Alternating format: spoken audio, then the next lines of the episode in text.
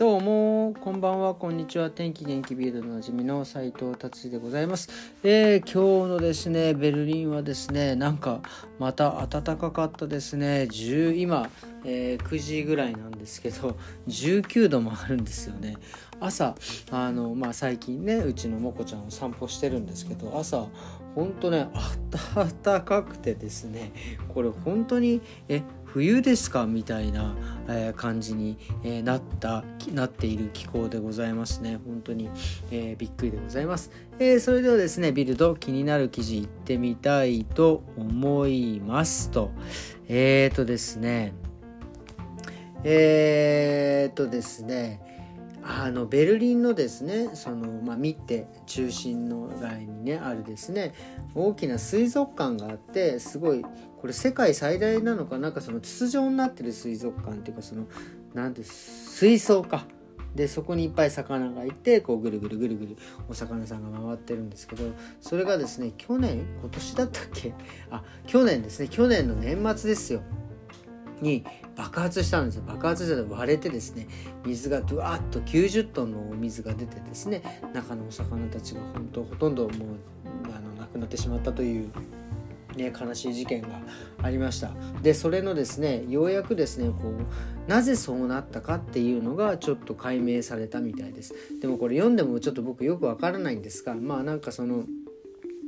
中のですねお掃除をする時の何かをですね、えー取った時に取り除いた時にその時に水槽の底にですね切り込みが入った可能性があるという。でそれを多分知らないままほっといてで、まあ、4ヶ月ぐらい放置してらしいんですけどそれで爆発したという亀裂が入って爆発したというような、えー、感じでございます。これ本当ねえー、中のねこれホテルの中にあるんで中にあるその店舗とかですね。もうそういう、えー、もうお店も全部ぐしゃぐしゃになったんですがまあもう今だいぶねもう綺麗になってですね、えー、今年11月までに多分全部の営業が再開されてですね、えー、水槽はどうなるんでしょうね。ちょっとその辺は詳しく書いてこないですがまあなんかまたあのてるみたいな、えー、ことが書いてありますということですね。えー、次ですね。次の記事。もうねもうあれですね。クリスマスマーケットの時期でございますって。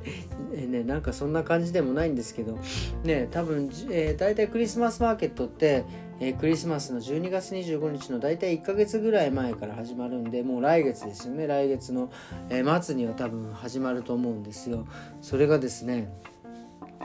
えー、クリスマスマーケットもちろんねその物価の高騰とか、えー、まあななんだろう。あのー、最近ですね音楽の著作権、まあ、日本でいう日本だと何なんなんかありましたよね日本でも著作権。ドイツだとゲーマーっていうのがあるんですけど、まあ、そこのね著作権会社のそのちょっと値段が上がったとかでですねやっぱクリスマスマーケットで音楽外に流すんですね。でその料金が大幅に値上げしたとかですね、まあ、もちろん物価の高騰でなんかいろいろ上がってるらしいんですけど何が一番上がったかっていうとそのクリスマスマーケットに、えー、お店を出すのに、まあ、ライセンス料っていうのをね多分払わなきゃいけないんですよ。その多分1件ね1個出しますってまあそのサイズにもよるんでしょうけど出すんですね。今まではですねえー、まあ、ニュルンベルグのクリスマスマーケットなんですけどそこはですねニュルンベルグっていうところがあるんですけど、まあ、あのフランクフルトがちょっと南に行ったとこかな、ね、でそこがね昔は1500ユーロだったんですって。今今今年からいくらになるかって1500ユーロがですよ、えー、2万9000ユーロ引き上げておかしくない。これやりすぎじゃないですか。2万9000これ誰も出さないですよ。1000%の増額ってもう意味がわからないですよね。これも多分、えー、クリスマスマーケットを出す人たちも大打撃だと思います。でこれ多分こうなってそれでもね無理無理にでもというかまあ出すんでしょうけどそうなってくると多分ねワインあのグルーワインってあったかいワインがねクリスマスマーケットで飲めたりとかまあなんかいろいろね食べ物が出たりとかするんで多分それがとてつもない高い値段になるんでしょうね。えーこれは恐ろしいですねでもまあちょっとどれぐらいになるのかちょっとね楽しみでございます。はい、ということでですね、えー、次の記事に行ってみたいと思います。これはですね昔あのまあなんか昔というかついこの間あった、えー、移植手術のお話でございますなんかね豚の心臓をですね人間に移植してなんか成功したみたいな記事をちらっと読んだことがあるんですが今ですね豚の肝臓をですね、えー、猿に移植したのがですね、えー、成功したというようなことが書いてあります。でですねこれなぜそういうふうにそういうなんか動物のですねそのえー、肝臓とか腎臓をですね、えー、そうやって移植の今実験をしてるかというとですね、まあ、ドイツでもですね、まあ、ドナー臓器を待っている人たちがですね8500人ぐらいいるわけですよ。でもやっぱりそのね人間から移植するのってなかなかね結構そのそのタイミングで人が亡くなるとかそういう人たちがねもうたくさん、えー、その何タイミングがやっぱりね合わないということですね。えー、遺伝子組み換えの組み換えた豚の肝臓ですね。あ腎臓をですね。まず、えー、猿に移植したらしいんですよ。でそれがですねまああの一応成功というような感じになってですね今度ネイチャーに乗るらしいんですが、まあ、ネイチャーってそういうなんかもうネイチャーに乗ればもうなんか一流みたいなねそういう雑誌があるんですけどそういうのになんか乗るみたいな感じです。ただやっぱり感染症とかですねその辺はですねまだちょっと100%、えーえー、ならないというふうにはなっていないのでですねそこはちょっと、えー、あれですねえー、まだまだこれから実験というかしていかなければいけないらしいんですけどこれはゆくゆくですねどういあの豚のですねそのこれは腎臓か腎臓をですね、えー、遺伝子組み換えの豚の、えー、豚の腎臓をですねあの人間のですね腎臓に、えー、移植するというようなですねことをですね考えているみたいでございます。いやこれはまあ技術的にねそのその科学的にというか医学的に多分本当にすごいことだと思うんですよこれ。うん、でも果たしてどうなんですか？倫理的に。はい、多分これねおいあのその科学と医学とのところにやっぱりね倫理的なものが多分一線があるはずなんですけどそれをどういうふうに、ま解釈してその一線を越えないようにするか。ね、例えば何かあの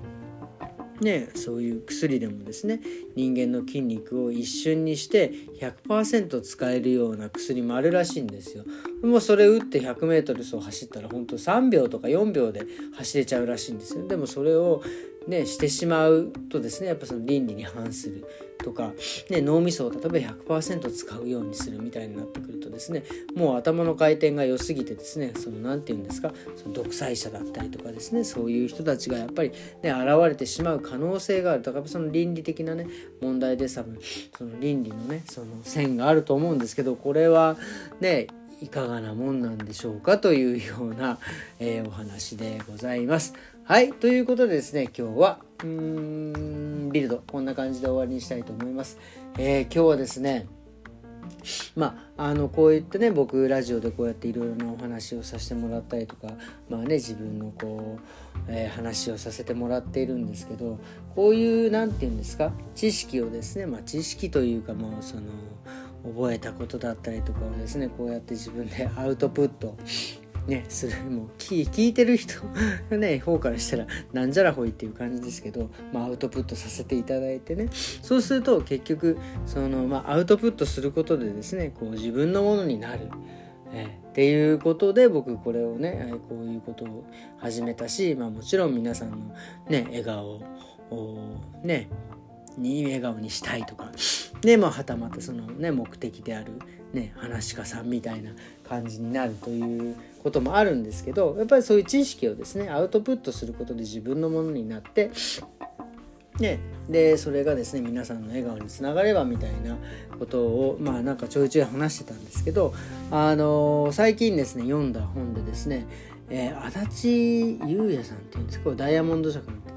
頭のいい人が話す前に考えていることっていう、ね、すごいこれもしあの機会があったら皆さん読んでみてください。めちゃくちゃ面白いです。読みやすいし。でですねこの子に書いてありました。やっぱりねえー、っと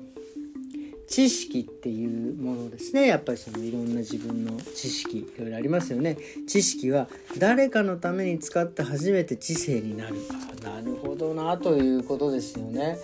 えー、だから僕がやっていたことは正しかったんだっていうただの自慢話になってしまうんですがやっぱりね知識をこうやってアウトプットもちろん自分のためでもそうなんですけどやっぱりねこの知識をですね皆さんがこうなんかね、知識を得てその人がまたその人に伝え違う人に伝えて、まあ、こんなことがあってああって、ね、広がっていくことが僕はすごく、ね、楽しいなと思っていたんですがやっぱりそうやって知識を誰かのために使うということはですね自分の知性になる。もうちょっと嬉しいですね。これ本当にまあ本当に知性になってんのかなと思って知性って何かなっていうふうにね、えー、ググってみたらですねまあなんかその物事を知り考え判断する能力ってそんな俺ちょっとそこまでついてる気がしませんがまあでもねそれって誰かのためにその知識を使うっていうことはその知性に、まあ、ならなくてもですよなんか非常にいいことだなっていうふうに、えー、思いました。はいということでですね今日の